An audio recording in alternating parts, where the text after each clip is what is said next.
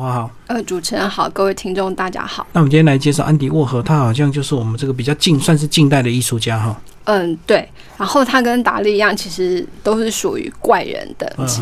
然后我们知道安迪沃荷有一句很有名的话，就是说啊。在未来的那个世界里，每个人都可以成名十五分钟。嗯嗯。不过他自己倒是就是成名了一辈子就对了。好，那一样我们就从安迪沃荷为什么会是安迪沃荷来开始讲好了。就是他其实小时候一样，就是体弱多病，然后。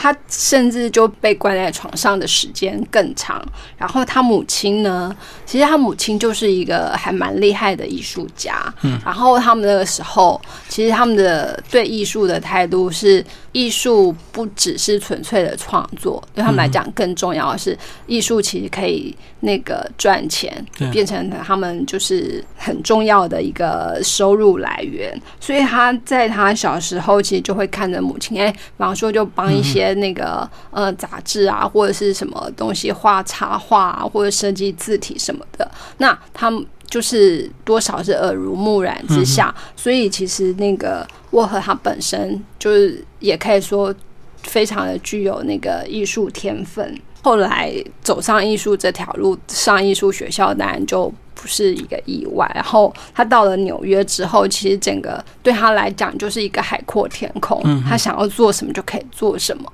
然后甚至他那个时候其实就有点跟母亲闹翻了，因为他也不想受母亲控制嘛。那可是母亲就反制他，就是说：“哎，好，你不理我没关系，那我就不给你学费。”所以他读到大三的时候，就是没有钱交学费，必须要自己去想办法赚钱，然后才能够有。那个钱继续上学，所以他那时候其实想办法赚钱，也就是用他那个画画的技巧，然后说他就接了哎百货公司的案子，所以就是帮百货公司设计海报啊，或者是橱窗设计等等。嗯，那他在纽约其实就这样子慢慢的，嗯，也有点算是把他的名声传散出去，然后再来是跟他所交往的人呢，其实也。都是算是比较上流阶层，嗯，所以他整个算呃，就是眼界扩大了，然后心也扩大了，然后就变成哎，他其实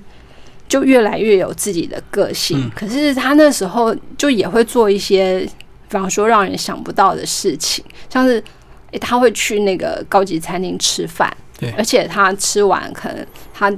要走，他就说：“哎，那我要再外带一份。可是他外带给谁？他家里并没有人在等他。其实他就是外带了之后，然后他就会给他第一个碰到的在路边行乞的人，游民就对。”对，嗯，那他就会就是做这些很很好玩的事情。那包括比方说，呃，别人的假日可能去郊外郊游干嘛？可是他的假日，他可能就会跑去百货公司去看那些橱窗，看那些商品，甚至还会跟那个柜姐聊天。嗯，那其实他也不是要追人家，但是他就是会。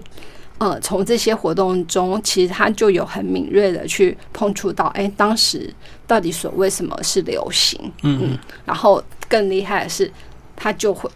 会想办法去创造出流行来，嗯，那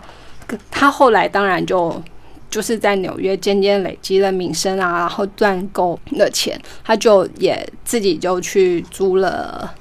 算是一栋房子吧，那栋房子里头其实有很多层，然后就也把他妈妈就接到纽约来住，然后整个房子里头其实就是他跟他妈妈剩下的，或者说其他生物呢，其实就是猫，他养了非常多只猫，而且他那个猫就是全部都叫做山姆，只有一只很特别，叫做那个赫斯特，嗯嗯，然后他在那里头其实他就有。奇怪的收藏癖，不知道累积癖，然后就会把很多东西就一直放，一直放，一直放。那他甚至就会把它收成一箱一箱一箱。所以后来我们可以看到说，哎，在他很多的那个遗物当中，他每一箱甚至就是他一个。那个呃艺术作品，那甚至有些箱到现在还没有打开，所以还不知道说他到底在里面收藏了些什么东西。然后除了他自己本身那个家作为他创作的那个呃工作室，好，他后来还是有去租一个独立的厂房，嗯，然后其他人就把那个地方叫做银色工厂。然后他这时候也开始进入他作品的那个大量的创作。可是他创作的方式，因为他自己本身就是从艺术学校开始，他就学习那种涂印技巧，然后就做絹印，所以他的方式其实跟其他画家不同，就是他不是一幅一幅的画，而是他画出对他画出了一个原版之后，那其他人就可以帮他做复制的动作，就可以那个一直生产出各式各样，然后甚至其实像后来他也接，比方说像。呃，很有名的康宝浓汤，嗯嗯，对，那他就画康宝浓汤，这在以前艺术家就是会想不到的主题，就是觉得你这怎么叫艺术呢？呃，可是那个安迪沃荷就用他的方式，让这样子的方，让这样子的画，这样如此临摹真实的画，有了他自己独特的味道。那甚至好一次，好三十幅、四十幅的康宝。各式各样的东西，不同口味的，对，放上去之后，嗯，就是他完全又又表现出了另外一种那个艺术的样貌，嗯，对。那后来甚至那个连一些大牌的影星啊，比方说像玛丽莲梦露，我们知道他有帮他做过那个就是画像，那甚至像那个呃富豪的妻子，然后他用那个就是类似像即可拍的方式就。帮他拍了就是数十幅的的那个人像，然后就把它拼贴成一个很大的作品。那这些其实就是后来也一直被商品化，所以我们就常常会在各式各样的东西上面看到，哎，安迪沃荷的作品。对，就他很会自我炒作跟行销，就对这个很多他的作品都能够变成这个呃文创商品这样。对，而且他甚至就是有时候其实他就懒得做，然后。他就会出售他的签名，嗯，对，那导致于后来可能有很多就是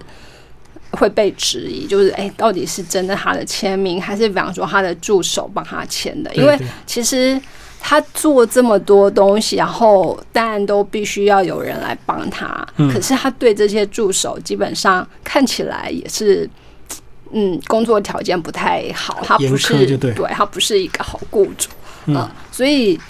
像这本书中有提到，哎，那个他的那个助手其实就有有那个后来离离开他，嗯，然后自己去另立门户的，可是就会用他的那个作品，因为反正就可以大量复制嘛，就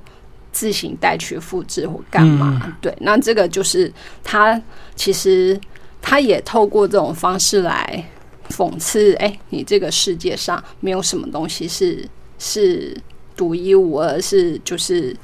真的或假的，嗯，那他就是我们看起来，哎，整个安迪沃荷好像光鲜亮丽，可是实际上他本人就还是有很很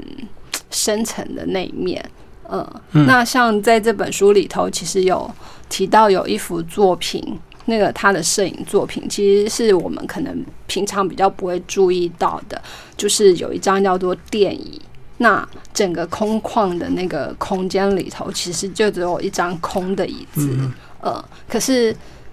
当我们看到他那个标题的描述的时候，我们知道，哎，这张椅子之前或之后可能会有人坐在上面，然后通上电流而因此死亡。那那样子一个东西，其实他什么都没有说，可是那个他却用这张照片。显来呈现，对，显现出很大的那个力量。那所以我觉得，就是其实这作者也提醒我们说，哎，你除了看到他这么那个多彩多姿、这么就是让人眼花缭乱的作品之外，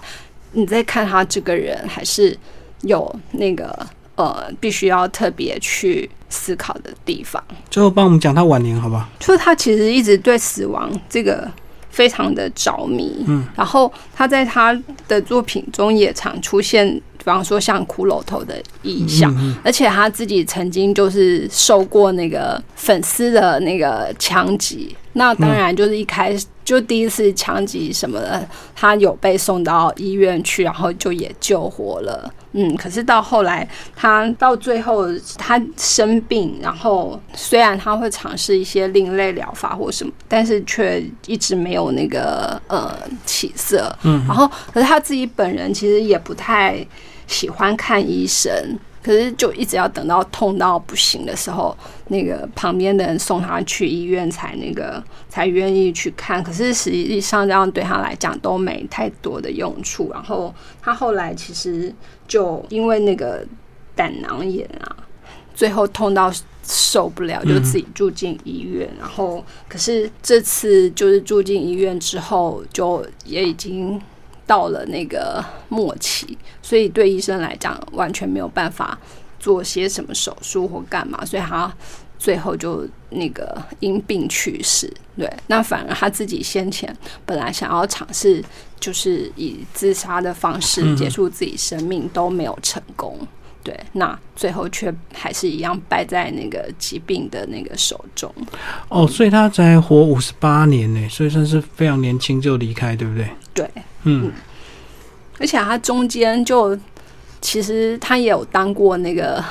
别人的迷迷粉丝，嗯，他就曾经跑去那个也见了那个呃达利，嗯，见到然后对，就有留下他们两个人一起拍的那个照片。好，我们非常谢谢这个呃天北文化的编辑钟婉华为为大家介绍安迪沃荷。好，谢谢。好，谢谢。